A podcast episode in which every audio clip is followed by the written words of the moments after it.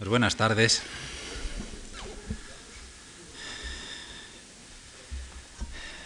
Me van a permitir un, 30 segundos eh, para que me desahogue. ¿eh? Eh, hace, hace 20 años, mm, en 1921, ya va para 1979, yo acababa de, volver de, unos cuantos años de, por el mundo. Estados Unidos, sin oficio ni beneficio, como, bueno, con oficio sí, pero con beneficio dudoso. Eh, y yo vine, era el año el 79, el centenario del nacimiento de Einstein. Yo había estado, de hecho, en eh, aquel mismo año en Princeton, eh, escuchando en la celebración. Fue la única vez que, que, vi a Dirac, que para mí pues, es una de las cumbres de, de mi profesión. Y esta casa mm, eh, celebró, pues también organizó unas conferencias para, para, celebrar el centenario. Yo vine aquí mismo. Mm, estaba pues muy lleno también. Y, yo pensé, entonces, qué envidia. ¿eh? A mí me gustaría estar aquí. Algunos de los que estuvieron, o todos, han sido pues, amigos, con uno incluso escribí un libro. Mm. Yo pensé, pues me gustaría estar aquí hablar sobre Einstein en este mismo sitio. ¡Qué envidia! Yo creo que era una sana envidia. Bueno, pues la vida al final a veces eh, te permite cumplir pues ilusiones. Y, nada, pues quería compartirlo solo un segundo con ustedes. Ningún, ningún, ningún, ningún nombre de científico es más, más conocido en la actualidad que el de Albert Einstein. Su popularidad, 45 años después de su muerte, no ha decrecido. Esto es la portada del Times de hace muy poquito, el personaje del siglo. Casi se podría decir de él que es la cara pública de la ciencia, para la sociedad el científico por antonomasia. Las razones de este hecho, que se originó durante su propia vida, no son fáciles de establecer con seguridad, Habitualmente se explica su fama en base a elementos como la naturaleza de sus principales aportaciones científicas y su propia personalidad y manifestaciones públicas, tan atractivas casi siempre. Y sin duda que si no hubiese sido por factores como estos no habría sido tan conocido como lo fue y continúa siendo. Pero yo creo que la explicación última y profunda de esa popularidad se halla en la forma tan perfecta en que su vida y su obra se amoldan a la historia del siglo XX. Su biografía constituye un magnífico escaparate para contemplar y analizar mucho de lo más esencial, de lo mejor y de lo peor, de lo más humano y lo más inhumano, de lo más genial y de lo más elemental que ha dado el que todavía es nuestro siglo. Es por esto que he titulado mi conferencia de hoy Albert Einstein, espejo del siglo XX y también es por esto que esta tarde me extenderé más en detalles biográficos y trataré más de cuestiones no científicas que otros días. Albert Einstein nació en Ulm, en Alemania, el 14 de marzo de 1879, de padres de ascendencia judía, un hecho este que ejerció una influencia indudable en su biografía. El que esto fuese así se debió a las circunstancias históricas en las que se desarrolló su vida. A pesar de que su certificado de nacimiento identificaba a sus padres Germán y Pauline como pertenecientes a la fe israelita, ninguno de ellos era religioso, ni siquiera seguían las costumbres judías. Como en tantos otros casos de la Alemania del siglo XIX y primeras décadas del XX, los Eisten eran se consideraban o pretendían ser judíos asimilados, esforzándose por no distinguirse de otro alemán. Los mismos nombres que dieron a sus hijos, Albert y María, lejos de los tradicionales Jacob, David, Abraham o Ruth, denotan semejante hecho. Y como en tantos otros casos, finalmente todos esos esfuerzos resultaron baldíos. Pertenecían a un mundo en el que el antisemitismo contra el que luchaban estaba profundamente instalado, llegando, como es bien sabido, a un trágico y cruel clima con Adolf Hitler. Sus padres intentarían ser buenos alemanes, pero su hijo mostró con frecuencia a lo largo de toda su vida lo poco que estimaba los nacionalismos. ¿Acaso no sólo porque su propio intelecto y sentimientos humanitarios le mostraban con claridad lo irracionales que son los discursos, las ideologías, en los que el rechazo a los otros constituye un elemento fundamental para definir la propia identidad? ¿Acaso no sólo por eso, sino también como consecuencia de su propia experiencia? Un ejemplo que muestra cuáles fueron sus ideas en este punto lo encontramos en lo que manifestó el 3 de abril de 1935 a Gerald Donahue, un estadounidense que le había escrito expresando la idea de que los judíos eran primero y por encima de todo ciudadanos de sus países. En última instancia, señaló Einstein, toda persona es un ser humano, independientemente de si es un americano o un alemán, un judío o un gentil. Si fuese posible obrar según este punto de vista, que es el único digno, yo sería un hombre feliz. Es posible, en cualquier caso, identificar las líneas maestras de sus sentimientos con relación a cuestiones nacionales. Por un lado, su temprano rechazo a algunos aspectos del espíritu alemán. Así, incapaz de soportar la filosofía educativa germana, en diciembre de 1894, era prácticamente un niño, abandonó Múnich, donde estudiaba, siguiendo a su familia que se había instalado por motivos de trabajo. Su padre y su tío dirigían una empresa electrotécnica en Pavía. El 28 de enero de 1896 renunciaba a la nacionalidad alemana, permaneciendo apátrida hasta que en 1901 logró la ciudadanía suiza, la única que valoró a lo largo de toda su vida. En este sentido, el 7 de junio de 1918 escribía a Adolf Kessner, catedrático de matemáticas de la Universidad de Breslau, actualmente Wrocław en Polonia, por herencia soy un judío, por ciudadanía un suizo y por mentalidad un ser humano, y solo un ser humano, sin apego especial alguno por ningún Estado o entidad nacional. No debe pasar desapercibido el que cuando Einstein escribía estas líneas, era, desde 1914, catedrático de la Universidad de Berlín y miembro de la Academia Prusiana de Ciencias, es decir, un alto funcionario de Prusia, lo que llevaba asociado la nacionalidad alemana, una circunstancia que él prefería pasar por alto, manteniendo y refiriéndose siempre a su ciudadanía eh, suiza. Durante sus años en Berlín viajó habitualmente con pasaporte suizo. Incluso lo renovó después de haber adquirido en 1940 la nacionalidad estadounidense, un acto de dudosa legitimidad desde el punto de vista de la legislación norteamericana. Ahora bien, es preciso distinguir con claridad que su aversión por mucho de lo alemán no significa que no amase y muy profundamente dominios básicos de la cultura germana o mejor centroeuropea de habla alemana, que no amase en primer lugar a su, a su idioma, que siempre manejó con amor y sencillez, pero también con elegancia, un idioma que le permitía giros y combinaciones que encajaban perfectamente con su personalidad, plena de humor e ironía, ni que no valorase especialmente la filosofía de habla alemana. En sus labios aparecían con frecuencia los nombres de Schopenhauer, Kant o Mach, ¿Y qué decir de la física y los físicos? Desde joven había bebido de las fuentes de los Kirchhoff, Hertz, Helmholtz, Mach o Boltzmann. Adoraba, adoraba a Max Planck, no solo, ni siquiera sobre todo, por sus aportaciones científicas, sino por la persona que era, aunque mantuvieran en ocasiones posturas encontradas. Nadie hizo más que Planck por atraerlo y retenerlo en Berlín y junto a Planck, Max von Laue, ario, y el químico físico Fritz Haber, judío. En los peores tiempos, en agosto de 1933, desde Princeton, escribía a Haber, tras haber sabido que éste también se había convertido finalmente en un exiliado. Espero que no regresará usted a Alemania no merece la pena trabajar para un grupo intelectual formado por hombres que se apoyan en sus estómagos delante de criminales comunes y que incluso simpatizan en, algún grado con estos criminales. No me decepcionan porque nunca tuve ningún respeto o simpatía por ellos, aparte de unas finas personalidades.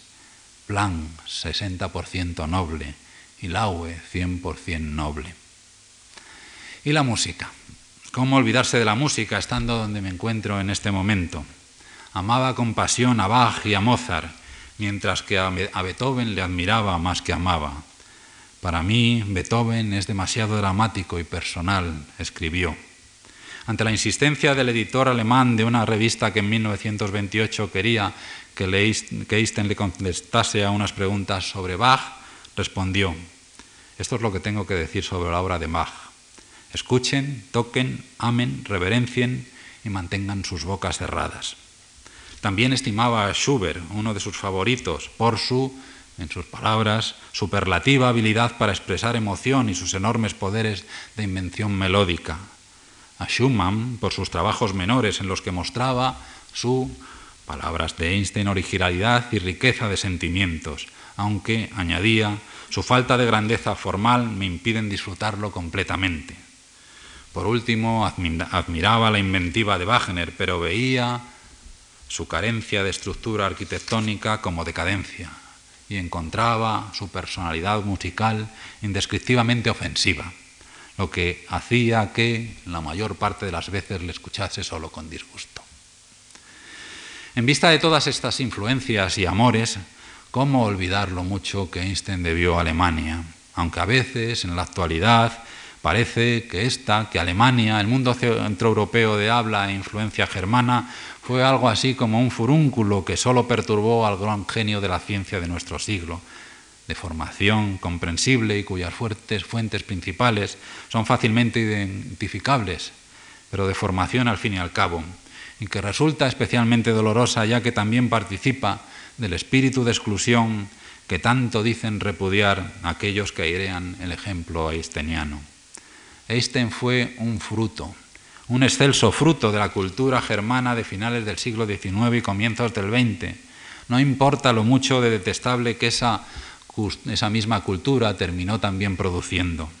Y no digo un fruto inevitable, porque los genios nunca se pueden reducir a tales términos, pero lo que sí es dudoso es que Einstein hubiese podido florecer como científico bajo otra cultura filosófica, artística o científica que no fuera la centroeuropea.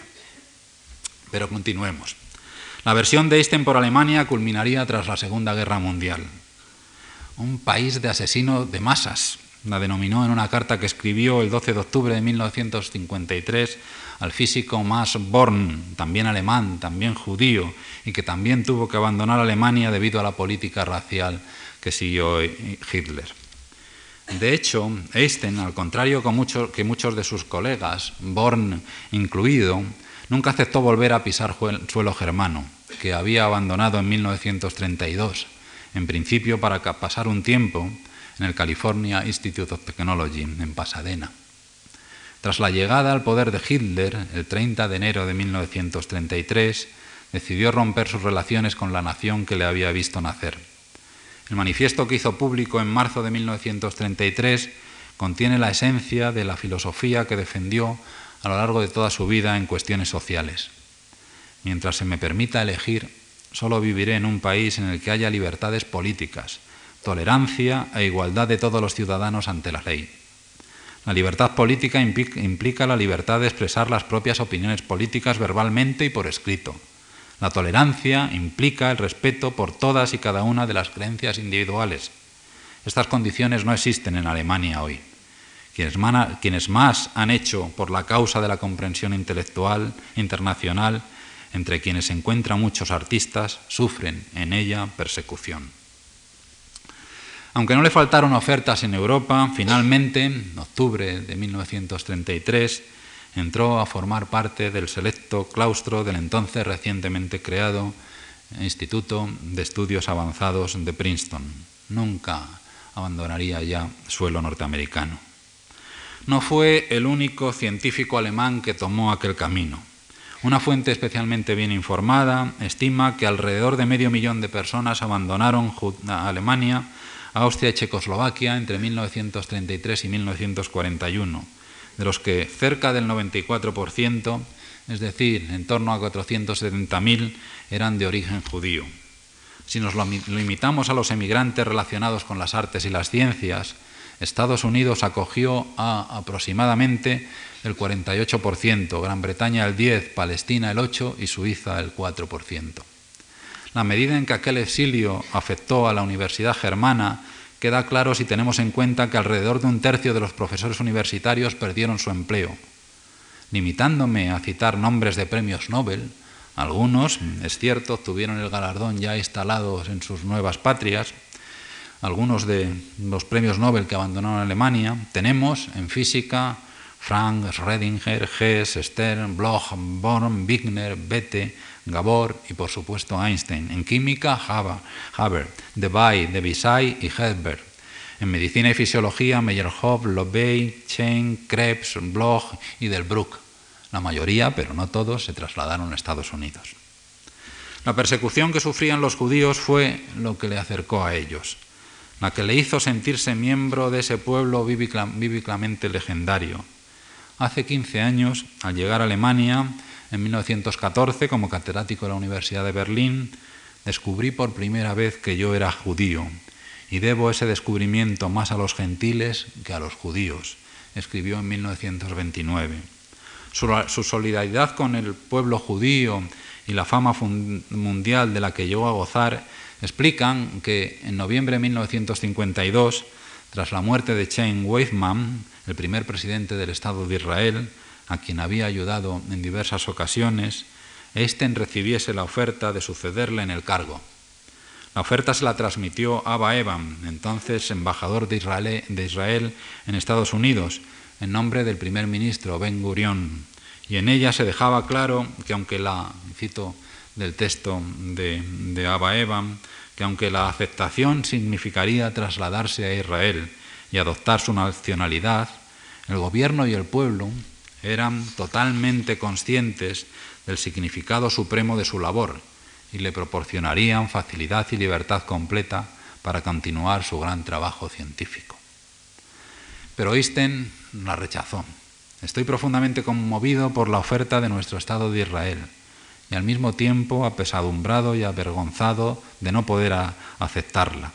Toda mi vida, escribía, he tratado con asuntos objetivos, por consiguiente, carezco tanto de actitud natural como de experiencia para tratar propiamente con personas y para desempeñar funciones oficiales. Solo por estas razones me sentiría incapacitado para cumplir los deberes de ese alto puesto, incluso si una edad avanzada no estuviese debilitando considerablemente mis fuerzas. Moriría pues, tres años después. Me siento todavía más apesadumbrado en estas circunstancias porque desde que fui completamente consciente de nuestra precaria situación entre las naciones del mundo, mi relación con el pueblo judío se ha convertido en mi lazo humano más fuerte. El 21 del mismo mes de noviembre, Einstein revelaba una razón suplementaria, a Arciel director de Maarevik, un diario hebreo. También pensé, en la difícil situación que podía surgir si el gobierno o el parlamento tomasen decisiones que pudiesen crear un conflicto con mi conciencia, ya que el hecho de que uno no pueda influir realmente en el curso de los acontecimientos no le exime de responsabilidad moral. Pero estoy avanzando demasiado, tengo que volver atrás a los inicios de su carrera científica. Aunque nació en un Einstein no pasó allí mucho tiempo. Al año de su nacimiento, su familia se trasladó a Múnich, donde su padre y su tío Jacob establecieron un negocio de instalación de agua y gas. En la capital bávara, y a pesar de que no comenzó a hablar hasta los tres años, no tuvo dificultades en la escuela primaria. Fue, de hecho, y contrariamente al mito tan extendido, un magnífico alumno, entrando a los nueve años en un famoso centro de Múnich, el Gymnasium Leupold, el mismo que abandonaría en 1894 para seguir a su familia a Italia, como indicado. El hecho de dejar a Alemania no significaba que no desease seguir estudios universitarios. En octubre de 1895 se presentó a los exámenes de entrada en la Escuela Politécnica Federal de Zúrich, que por entonces había alcanzado reputación como centro de vanguardia en la enseñanza superior de la física y la matemática en el mundo de habla germana. Pasó con éxito los exámenes de matemáticas y materias científicas, pero no los de lengua e historia, recibiendo el consejo de que cursase el último curso de una escuela secundaria suiza, con la casi seguridad de que al término de él sería admitido en el Politécnico. Eligió para tal fin la Escuela Cantonal de Argau, en Aarau, en donde obtuvo el título necesario en octubre de 1896. Inmediatamente entró en la sección matemática de la Escuela Politécnica. Cuando llegó, 23 de los 841 estudiantes de la Politécnica seguían estudios en esa sección, 11 de los cuales en el curso inicial. De esos 11 solo había una mujer, una serbia llamada Mileva Marik. En su, autobiografía, Einstein se refirió a sus maestros en la Politécnica de la siguiente manera. Allí, allí tuve excelentes profesores, por ejemplo, Hurtbith y Minkowski, de manera que realmente podría haber eh, obtenido una profunda formación matemática. Yo, sin embargo, me pasaba la mayor parte del tiempo trabajando en el laboratorio de física, fascinado por el contacto directo con la experiencia. Heinrich Weber fue el principal responsable de este hecho. Siguió ocho de sus cursos de física experimental, principalmente de electrotecnia. De hecho, su intención era continuar utilizando el laboratorio de Weber tras graduarse para investigar en la termoelectricidad, con la esperanza de poder utilizar los resultados que obtuviese para una tesis doctoral que dirigiría del propio Weber. Tales esperanzas no llegaron, sin embargo, a concretarse, ni los de iniciar una carrera académica inmediatamente después de finalizar sus estudios. De hecho, fue el único de los cuatro estudiantes que pasaron los exámenes finales de su sección en, junio, en julio de 1900 que no consiguió un puesto de ayudante, el primer escalafón en la carrera universitaria. Y ello a pesar de que la nota media que obtuvo fue razonable, 4,9 sobre 6. El que obtuviese esto fue una sorpresa para el propio Einstein. Tenía, por ejemplo, esperanzas de llegar a ocupar un lugar, un empleo con el matemático Urbith. Es probable que con la ayuda de Dios llegue a ser criado de Urbith, escribía a Mileva Marik el 13 de septiembre de 1900, pero no tuvo éxito. Ni tampoco con Edward Ricke, director de la División de Física Experimental del Instituto de Física de la Universidad de Gotinga, a quien escribió en marzo de 1901. Por entonces estaba convencido de que tenía en su contra a Weber, a quien no perdonó jamás, cuando éste falleció en 1912, escribió a un amigo, la muerte de Weber es buena para la escuela politécnica. En realidad no se entiende bien la pretendida animadversión de Weber para con Einstein, ya que las calificaciones de este que éste obtuvo en sus asignaturas fueron excelentes. Probablemente, probablemente, la razón del fracaso fuera su propio carácter. En cierta ocasión él mismo escribió a una estudiante norteamericana que le había presentado un vehemente alegato contra la injusticia de los profesores, de quienes ella se creía víctima, escribió lo siguiente. A mí también me trataron de la misma manera mis profesores, que no me querían por mi independencia, por lo que me apartaron cuando necesitaron un ayudante. Al mismo tiempo que se dirigió a Ricke, hizo lo propio y con análogo resultado con el famoso químico físico Wilhelm Oswald de la Universidad de Leipzig, algunos de cuyos trabajos Einstein estudió en aquella época. Infatigable, no cesaban sus esfuerzos por encontrar otras posibilidades para obtener el tan ansiado puesto. A Mileva, con quien se, se casó el 6 de enero de 1903, le contaba en abril de 1901 que se había dirigido al Politécnico de Stuttgart, donde hay un puesto libre y he vuelto a escribir a Oswald y añadía, pronto habré honrado con mi oferta a todos los físicos desde el Mar del Norte hasta la punta meridional de Italia. Incapaz de encontrar un puesto relacionado con la investigación física, tuvo que aceptar en 1902 y con la ayuda del padre de un compañero de estudios, Marcel Grossman, un empleo, Marcel Grossman fue el que le enseñó geometría diferencial un empleo que utilizaría en la relatividad general de las que más adelante les hablaré. Ahí obtuvo, con la ayuda del padre de Grossman, un empleo en la Oficina de la Propiedad Intelectual de Berna, que mantendría hasta 1909, desde 1902 hasta 1909, Fue allí, mientras evaluaba solicitudes de patentes, donde efectuó sus primeras grandes aportaciones a la física, en particular las de 1905, su annus mirabilis, su año milagroso. Aquel año, en efecto, Einstein publicó en la revista Annalen der Physik tres trabajos que terminarían conmoviendo los pilares de la física.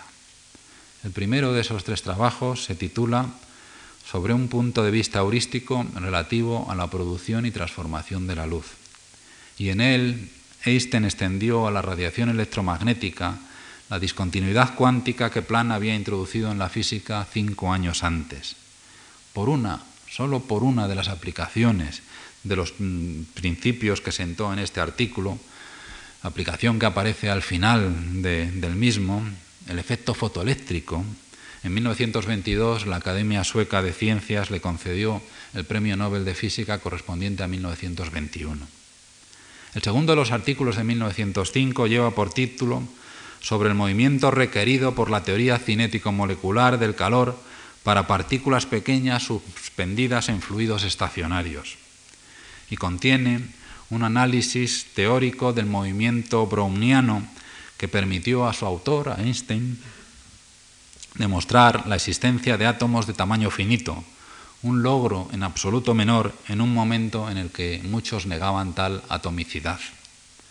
Finalmente, en el tercero, sobre la electrodinámica de los cuerpos en movimiento, es el título, creó la teoría de la relatividad especial, sistema teórico conceptual que eliminaba las discrepancias que habían surgido entre la mecánica newtoniana y la electrodinámica de Maxwell, problemas que estaban causando una crisis en una parte importante de la física teórica. La relatividad especial condujo a resultados que socavaban drásticamente conceptos hasta entonces firmemente afincados en la física, como los de tiempo y espacio, conduciendo en manos del matemático Hermann Minkowski, uno de sus maestros, recuerden, en el Politécnico, conduciendo en manos de Minkowski a la creación del concepto matemático y físico también, filosófico, del espacio-tiempo, junto a la palabra o con un guion cuadridimensional, que el propio Minkowski presentó de manera pública con singular fuerza y dramatismo el 21 de septiembre de 1908 ante el Congreso de Científicos y Médicos Alemanes reunidos en Colonia. A partir de ahora, manifestó entonces el matemático alemán, el espacio por sí mismo y el tiempo por sí mismo están condenados a desvanecerse en meras sombras y solamente una especie de unión de los dos conservará su independencia. Sabía cómo tocar la fibra de su audiencia, sin duda.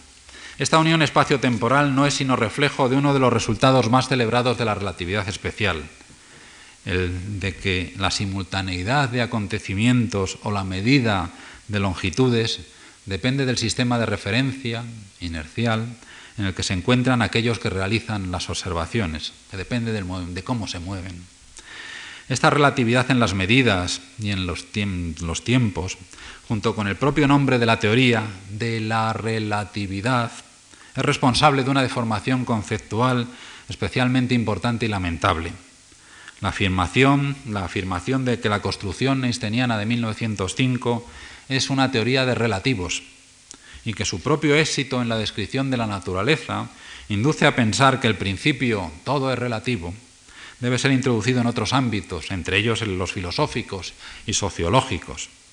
Sin embargo, y muy al contrario de este planteamiento, la relatividad especial es una teoría de absolutos que pretende suministrar los elementos necesarios para que sea posible describir las leyes, que es lo verdaderamente esencial, no conceptos cinemáticos como longitudes o tiempos. Digo, suministrar los elementos necesarios para que sea posible describir las leyes de la física de forma tal que sean comunes a observadores situados en sistemas de referencias diferentes sistemas de referencias inerciales diferentes. Un hecho que eh, el propio Einstein sostuvo con frecuencia y en el que insistió más Planck, el primero en darse cuenta de la importancia y novedad de la nueva teoría. Junto a, Wilhelm Wien, Planck era el editor de El Annalen der Physik, la revista en la que, recordemos, Einstein publicó su trabajo. Naturalmente, es inevitable mencionar también lo que no es sino un mero corolario de la teoría, la de relatividad especial, condensado en una sencilla expresión matemática que estoy seguro todos ustedes conocen, aunque pues, incluso no sepan qué representa, E igual a mc cuadrado, donde E representa la energía, m la masa y c la velocidad de la luz. Una fórmula, una expresión que permitió comprender inmediatamente la razón de la aparentemente infinita energía producida, emitida en los fenómenos radiactivos, descubiertos al final del siglo XIX, Becquerel, Pierre y Marie Curie. Las explosiones nucleares que pusieron término a la Segunda Guerra Mundial en agosto de 1945 dieron buena prueba de que masa y energía son efectivamente equivalentes. Una vez explotadas las principales consecuencias de la relatividad especial, hasta aproximadamente 1911, Einstein centró sus investigaciones principalmente en el campo de la física cuántica, esto es, en el mundo de las radiaciones y de los fenómenos microscópicos, atómicos. De aquella época son sus trabajos sobre la aplicación de los principios cuánticos al estudio de los sólidos, lo que le permitió explicar, por ejemplo, desviaciones de la ley clásica de Dulong-Petit o sobre la coexistencia de propiedades ondulatorias y corpusculares en varios fenómenos, trabajos suyos de 1909 que allanaron el camino a las más indefinidas ideas de Louis de Broglie en 1924 sobre la dualidad onda-corpúsculo. No obstante, a partir de 1911 dedicó sus energías casi de manera exclusiva a la búsqueda de una teoría de la interacción gravitacional que fuese compatible con los requisitos de la relatividad especial, ya que la teoría de la gravitación universal de Newton no satisface los requisitos, la invariancia Loren, eh, dicen los físicos, los requisitos de la relatividad especial. En realidad, ya antes, en 1911, había identificado la pieza maestra que le serviría para orientarse en esa búsqueda, el principio de equivalencia, la idea de que en distancias pequeñas un sistema de referencia eh, acelerado es equivalente a un campo gravitacional. Esa es la idea del principio de equivalencia. Actualmente no tengo tiempo de explicarlos. La manera como Einstein llegó a este principio, que desvela la profunda significación de un hecho aceptado hasta entonces por Galileo y Newton sin mayores problemas, y los tenía todos, la proporcionalidad, igualdad en un sistema de unidades adecuado entre masa inercial y masa gravitatoria, la manera en cómo Einstein llegó a este resultado, digo, muestra de manera espléndida la gran característica del estilo científico einsteiniano, su increíble capacidad para mm, encontrar lo realmente esencial de la naturaleza, aquello que proporciona las claves más simples, pero a la vez más profundas de la estructura del mundo, podríamos decir. En este caso, como en otros, por ejemplo, al introducir en la relatividad especial el contraintuitivo postulado de la constancia de la, velocidad de la luz, independientemente del estado de movimiento de la fuente que lo emite, en, este, en, todos, en estas pocas, pero absolutamente espléndidas ocasiones, Einstein únicamente recurrió a experimentos mentales con observadores situados en ascensores, en presencia o ausencia de campos gravitacionales, o pensando qué le ocurriría si se subiera él mismo a una onda de luz. Es decir, recurrió solo a experimentos mentales que cualquiera, cualquiera, aún sin formación científica, puede entender. La búsqueda que Einstein emprendió le condujo a finales de 1915 a una nueva teoría, que sustituía a la clásica gravitación universal de Newton del siglo XVII, la relatividad general que va más allá de los requisitos básicos de, la relatividad especial. Característica prominente de la nueva teoría del campo gravitacional es que en ella el espacio deja de ser un marco inmutable ajeno a su contenido, a lo que tiene, a su contenido eh, energético material. Más aún, hay que hablar de un espacio-tiempo curvo de cuatro dimensiones, lo que implica que se debe usar la geometría no euclidiana desarrollada por Lobachevsky, Volya y Riemann, de la que, si recuerdan, les hablé en mi primera conferencia. Nadie, nadie, antes o después de Einstein, produjo en la física una teoría tan innovadora, tan radicalmente nueva y tan diferente de las existentes anteriormente. Una posición que, que todavía ocupa esa teoría, resistiendo a todas las pruebas experimentales, aunque con el grave problema de no haber aceptado ningún procedimiento para hacerla compatible con los requisitos cuánticos, los requisitos de la mecánica cuántica, imprescindibles para cualquier teoría física. Lo que hace pensar, a mí al menos, que probablemente, no obstante toda su belleza, radicalidad y originalidad, la teoría, esta teoría, la relatividad general, será sustituida en el futuro por una formulación muy diferente.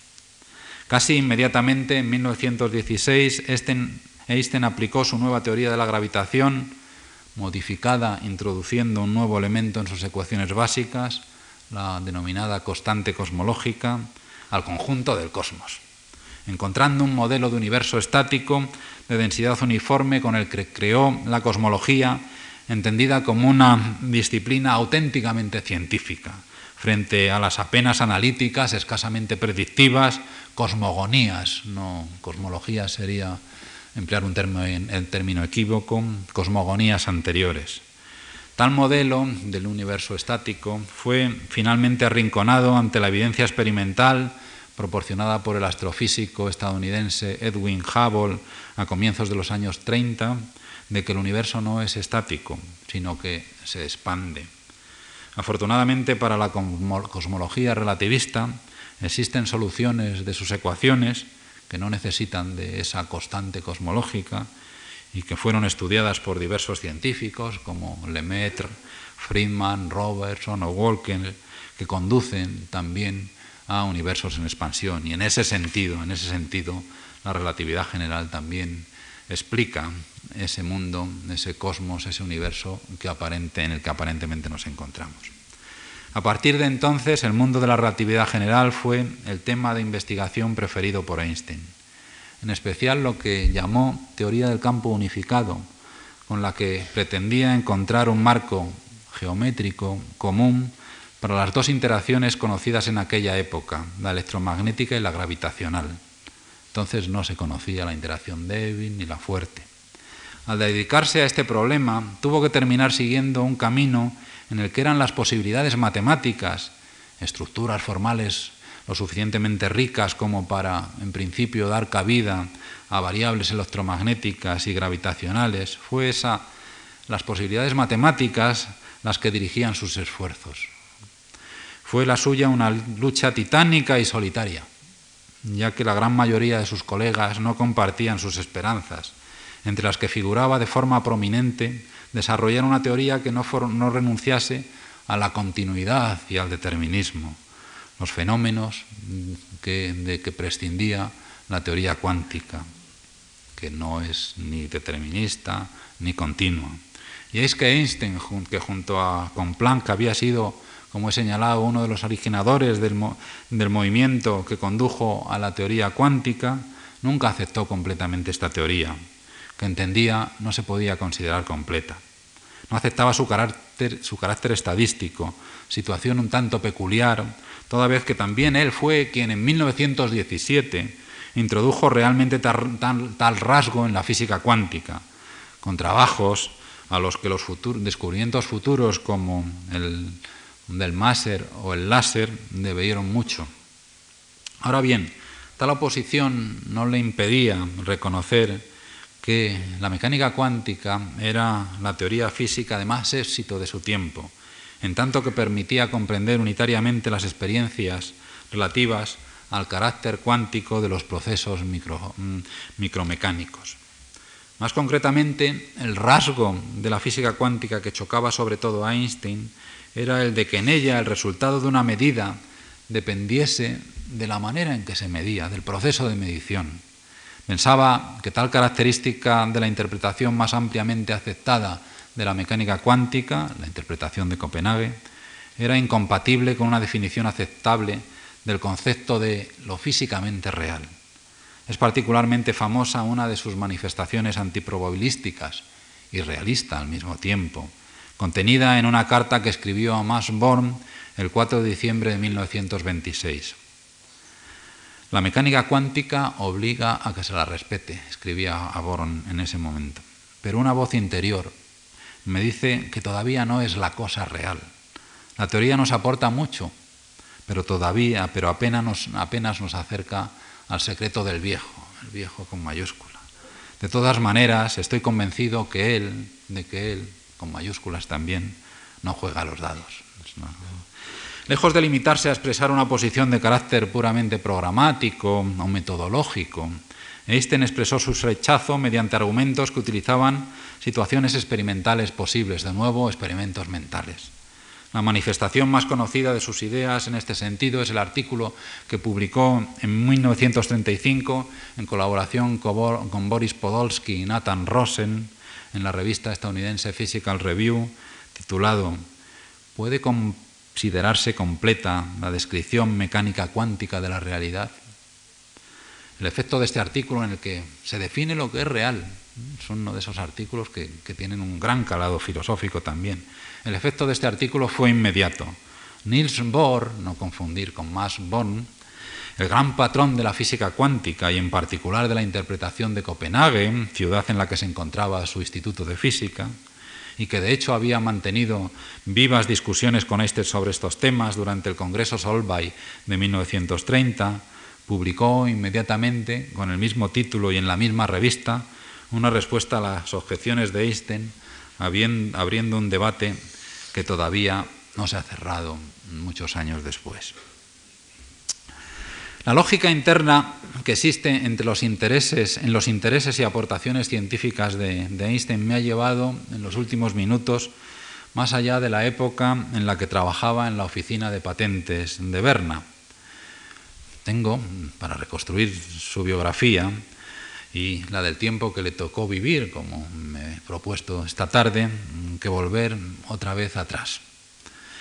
Ya he mencionado que Einstein se casó con, Mileva Marik hace unos años, gracias a la aparición de unas cartas que se intercambiaron durante su noviazgo, se ha sabido que hacia enero de 1902, antes por consiguiente de casarse, Mileva tuvo una hija de Albert, a la que en sus cartas llamaban Lieser. Del destino de esta niña no ha quedado ningún rastro, no es improbable que fuese dada en adopción. Más tarde, ya casados, tuvieron dos hijos, Hans Albert, que nació en mayo de 1904 y que llegaría a ser profesor de ingeniería en la Universidad de Berkeley, en donde murió en 1973, y Edward, que nació en 1910, falleciendo en 1965. Su padre le había visitado por última vez en 1932, pero falleció en un hospital psiquiátrico suizo en el que llevaba décadas recluido debido a su esquizofrenia. Cuando Edward nació, dicho que nació en 1910, su padre ya había dejado de ser un empleado de la oficina de patentes. Gracias a las aportaciones a la física que realizó a partir de 1905, el mundo académico comenzó a advertir su presencia. En 1909 consiguió su primer puesto universitario, profesor asociado en la universidad, no confundir con el Politécnico, en la Universidad de Zúrich. En 1911 fue designado catedrático de física en la Universidad Alemana de Praga. La propia existencia de una universidad alemana en una ciudad checa muestra algunos de los conflictos con que se encontró Einstein allí. Una ciudad, Praga, de aproximadamente medio millón de habitantes entonces, la mayoría en torno al 90% checoslovacos, pero en la que la minoría germana un 7% de la población, la mitad de ese 7% alemán judíos, ocupaba una posición de privilegio económico, situación que conducía a numerosos conflictos, entre los cuales se, encuentra, se, encontraba una división cultural que explica ella misma la existencia de la universidad a la que se incorporó Einstein, una universidad alemana en Praga. No era, sin embargo, esta división étnica o nacional la única. También había otra que afectaba a los judíos, contra los que se unían los alemanes que no lo eran, que no eran judíos, y los checoslovacos. Muy poco después de llegar a Praga, algunos colegas y amigos eh, de Einstein de Zúrich comenzaron a impulsar la idea de que el creador de la relatividad abandonase, entonces solo de la relatividad especial, abandonase Praga por una cátedra en el Politécnico de Zúrich, el Politécnico que era su alma mater. Pierre Weiss, gran experto en ferromagnetismo y paramagnetismo, tuvo la idea de dirigirse a dos de los científicos más conocidos y respetados del momento para saber qué opinaban de Einstein, con la intención de incluir sus respuestas en el informe que finalmente debía llegar al Departamento Federal del Interior suizo. Los científicos elegidos fueron Enrique Poincaré y Marie Curie.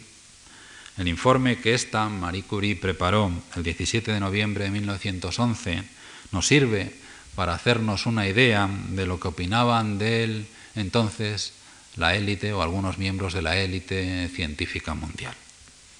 Esto es lo que escribió entonces eh, Marie Curie. He admirado mucho los trabajos que han sido publicados por Messier Einstein sobre las cuestiones que tocan a la física teórica moderna. Creo además que los físicos matemáticos están de acuerdo en considerar que estos trabajos son sin duda de primer orden.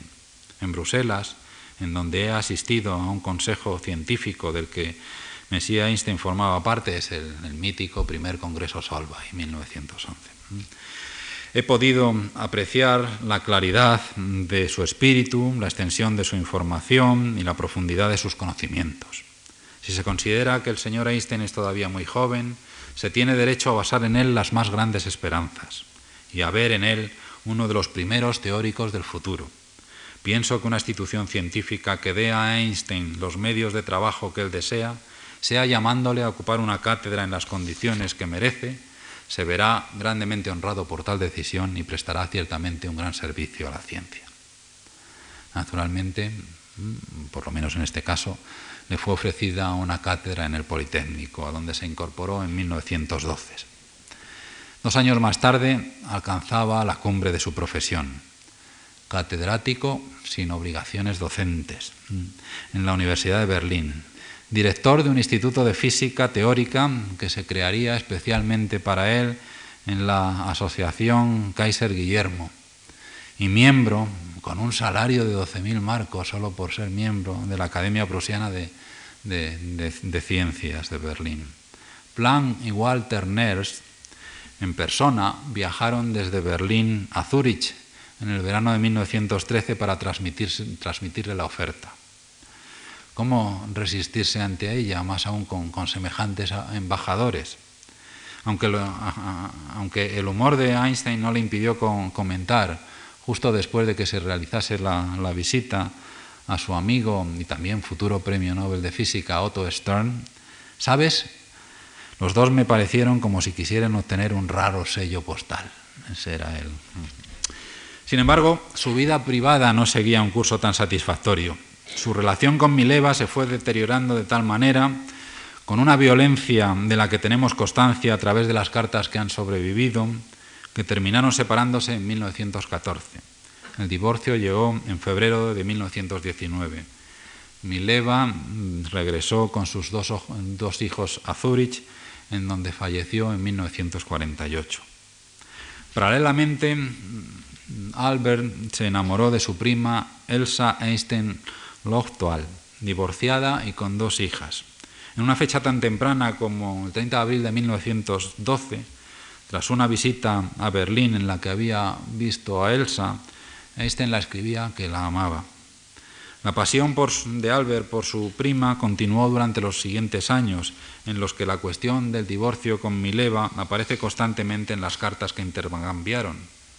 Sin embargo, existen pruebas de que ese entusiasmo decreció cuando la materialización del divorcio se encontraba cercana.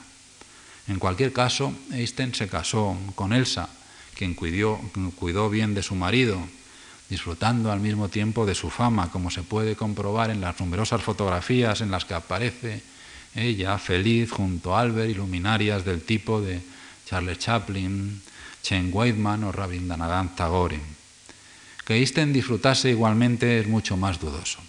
Existe un documento profundamente revelador en este sentido, una carta que escribió el 21 de marzo de 1955, muy poco por consiguiente antes de su muerte, al hijo y a la hermana de Michelangelo Beso, que acababa de fallecer. Beso fue uno de sus grandes amigos de toda la vida y continuó siendo todo, siempre. Es, por ejemplo, el único, el de Beso, el único nombre que aparece en los agradecimientos en el artículo de 1905 de la relatividad especial. No es un mal honor. Pues bien, en aquella carta se lee, es Einstein a el hijo y la hermana de Beso. Ha sido verdaderamente muy amable por su parte darme en estos días tan tristes tantos detalles sobre la muerte de Michel. Su fin ha sido armonioso a imagen de su vida entera, a imagen también del círculo de los suyos. El don de llevar una vida armoniosa raramente va acompañado de una inteligencia tan aguda, sobre todo en la medida en que él la, poseía. Pero lo que yo admiraba más en Michel como hombre era el hecho de haber sido capaz de vivir tantos años con una mujer. No solamente en paz, sino también constantemente de acuerdo, empresa en la que yo, lamentablemente, he fracasado por dos veces.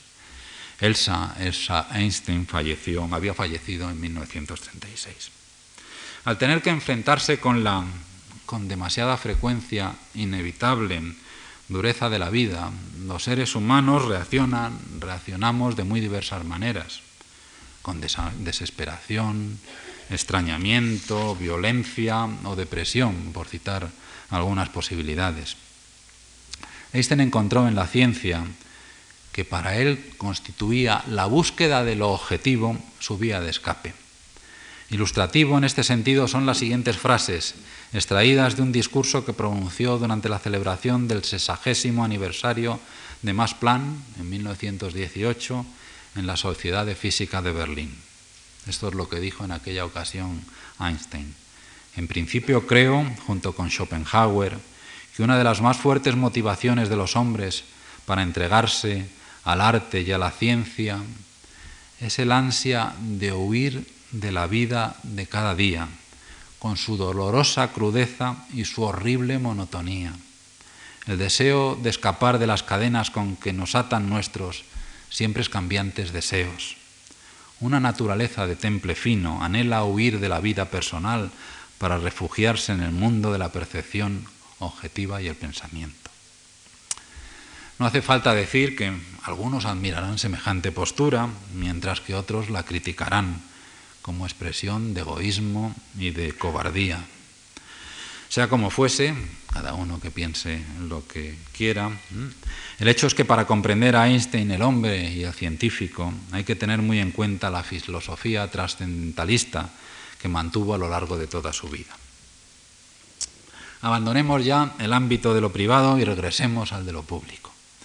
La física einsteiniana pudo ser intrincada, dando origen a mitos como aquel que propagó el astrofísico británico Arthur Eddington, de que solo tres personas entendían en el mundo la teoría de la relatividad general. ¿Podía ser eso su, su ciencia complicada, difícil de acceder a ella? Pero su palabra era transparente y de una belleza y altura moral, por lo menos en lo público, singular, cuando hablaba sobre todo de cuestiones humanas. Y entre esas cuestiones humanas una llamó muy particularmente su atención, la lucha contra la guerra, el pacifismo, un interés promovido por las circunstancias históricas en las que se, se desenvolvió su vida, circunstancias históricas como la Primera Guerra Mundial.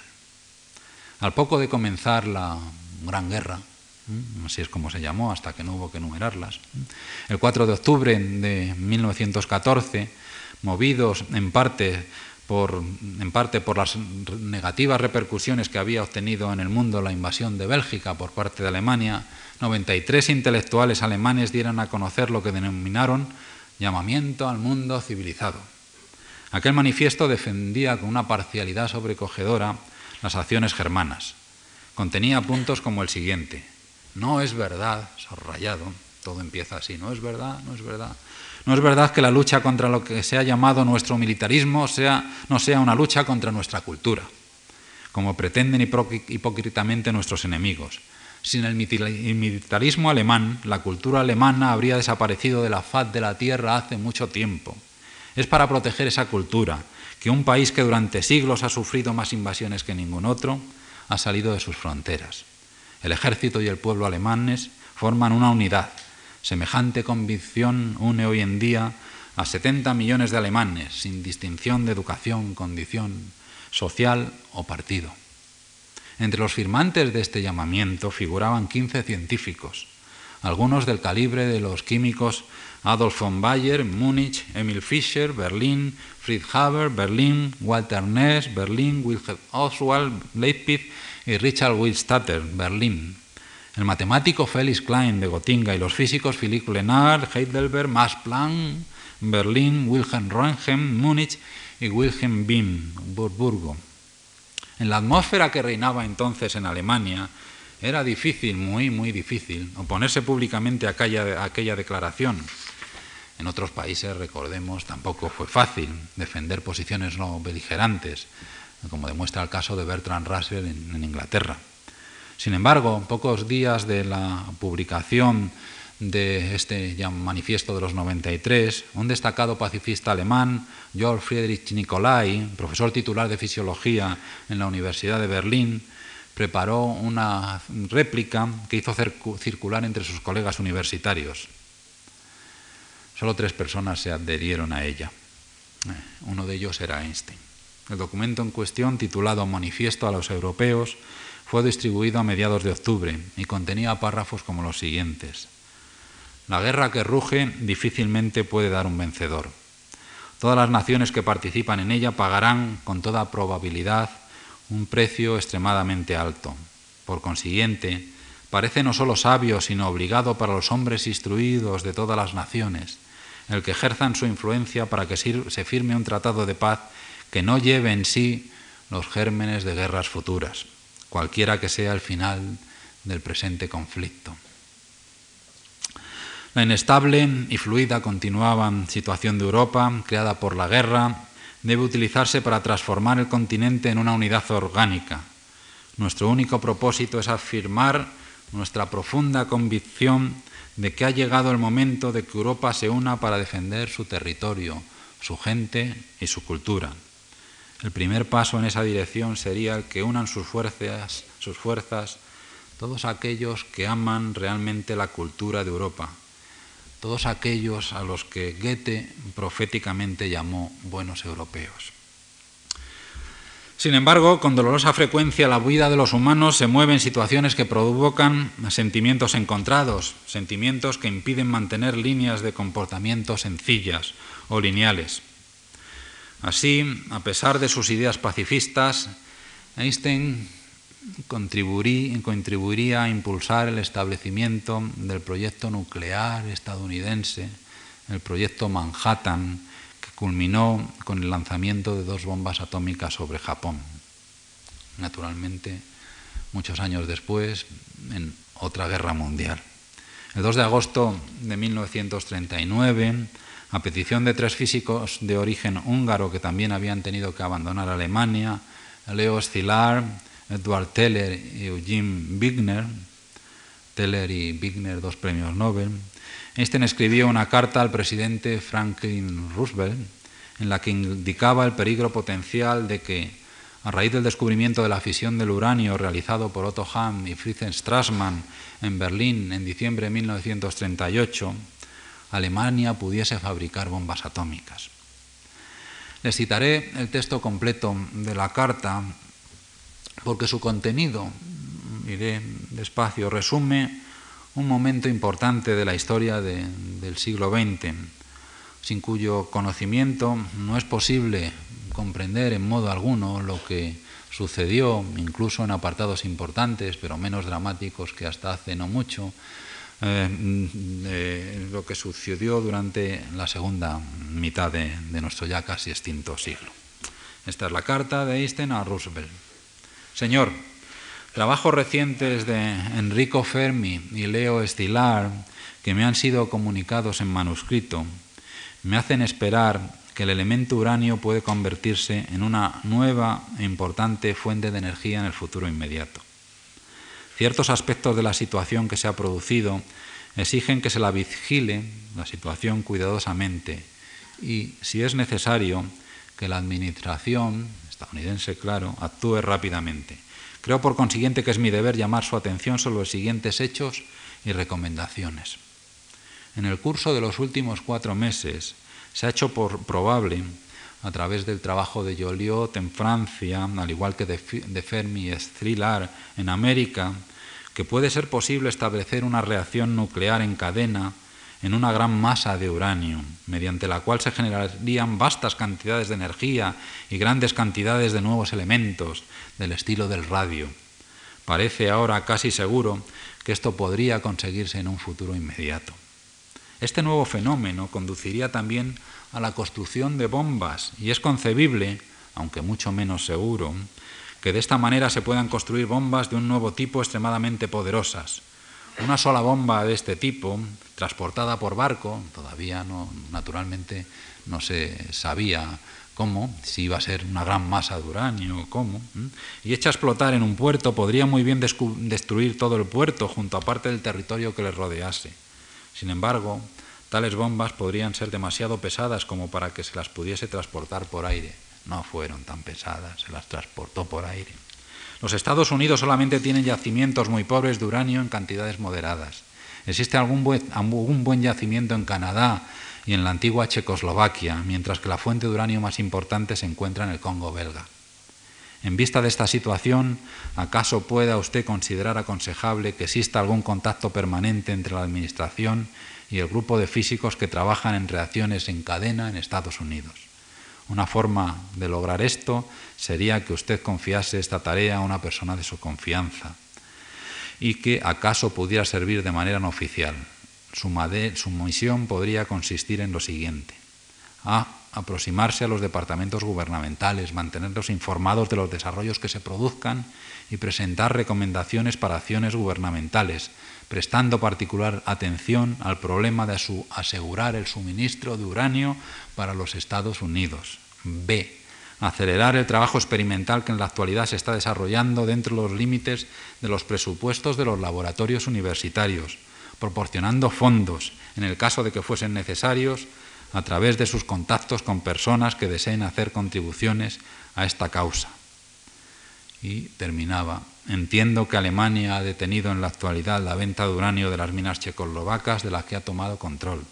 El que haya adoptado esta acción tan pronto puede ser acaso entendida en base a que el hijo del subsecretario de Estado alemán, von Weizsäcker, está asociado al Instituto Kaiser Wilhelm, Kaiser Guillermo de Berlín, en donde se están repitiendo algunos de los trabajos americanos sobre el uranio. Aunque es posible, es difícil determinar en qué medida esta carta influyó en la posterior decisión del gobierno estadounidense de establecer el proyecto Manhattan, que conduciría a la fabricación de las bombas que se lanzaron sobre las ciudades japonesas de Hiroshima y Nagasaki en agosto de 1945 y que provocaron además la inmediata rendición japonesa, el hecho es que el temor que se sentía por un mundo dominado por Hitler hizo que Einstein violentase sus creencias pacifistas. En tiempos difíciles, cuando las pasiones y la sangre empañan la tierra, la pureza es un bien que se agosta rápidamente. ¿Qué siglo el nuestro? ¿Qué siglo todos en realidad que terminaron arruinando lo mejor de nuestra especie? La solidaridad y deseos de hermandad.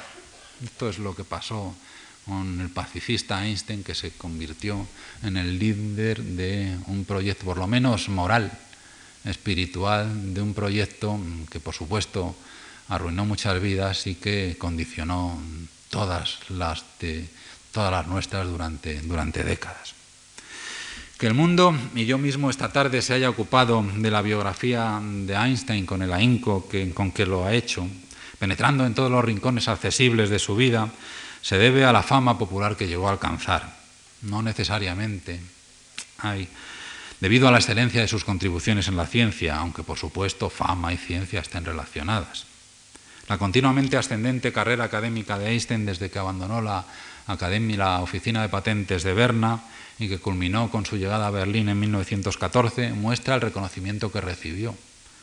Pero ello ocurrió eh, únicamente entre sus colegas. Entre los físicos que se daban cuenta de lo extraordinario de sus contribuciones científicas, entre los legos en el mundo social, su apellido solo pasó a ser conocido multitudinariamente en noviembre de 1919, cuando una expedición de astrónomos británicos confirmó, midiendo las trayectorias de la luz de algunas estrellas durante un eclipse de sol, que se verificaba que los rayos de la luz cambian de dirección, se curvan en presencia de campos gravitacionales. Una de las predicciones de la, teoría que había desarrollado a finales de 1915, la relatividad general. Los resultados de la misión británica se dieron a conocer el 6 de noviembre de 1919 en la sede londinense de la Royal Society, en una reunión conjunta con la Royal Astronomical Society.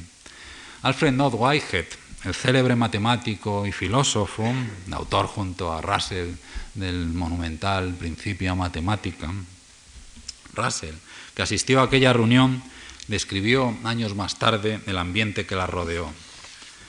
Toda la atmósfera de tenso interés era exactamente la de un drama griego. Nosotros éramos el coro comentando el decreto del destino revelado en el desarrollo de un incidente supremo había una cualidad dramática en la misma representación, el ceremonial tradicional y en el trasfondo, el retrato de Newton para recordarnos que la mayor generalización de las eh, la mayor de las generalizaciones científicas, la teoría de la gravitación universal de Newton, iba a recibir ahora, después de más de dos siglos, su primera modificación. Whitehead. El día siguiente, The Times anunciaba en sus titulares, revolución en ciencia, nueva teoría del universo, ideas newtonianas desbancadas. Y con ello, así, de esta manera, Einstein se convirtió en una figura mundialmente célebre. A partir de entonces, rara vez tuvo la paz que siempre dejó, dijo desear y buscar. Y famoso murió en Princeton el 18 de abril de 1955 como consecuencia de un aneurisma arterial. Años antes, en mayo de 1936, a requerimiento de un editor estadounidense que iba a comenzar las obras de una librería y que deseaba enterrar una caja de metal con mensajes para la posteridad, este escribió unas líneas con las que yo quiero terminar mi conferencia de hoy. No son seguramente, como a veces procuro terminar de una manera estas no son seguramente muy trascendentes, ni imponentes, ni cargadas de seriedad, pero dan idea tanto de lo que le preocupaba del futuro, tanto eso que, pensaba, que preocupaba, como de su sentido del humor, que es imprescindible para comprenderlo. Y en este sentido sirven espléndidamente para caracterizar su verdadera personalidad. Entonces Einstein lo que escribió. Querida posteridad, si no has llegado a ser más justa, más pacífica y generalmente más racional de lo que somos o éramos nosotros, entonces que el diablo te lleve. Habiendo, con todo respeto, manifestado este piadoso deseo, soy o era tuyo, Albert Einstein. Aunque la posteridad no sea más justa, pacífica o racional, es más que probable que recuerde el nombre y contribuciones al conocimiento de la naturaleza del hombre que escribió estas líneas y del que yo les he hablado esta tarde. Gracias.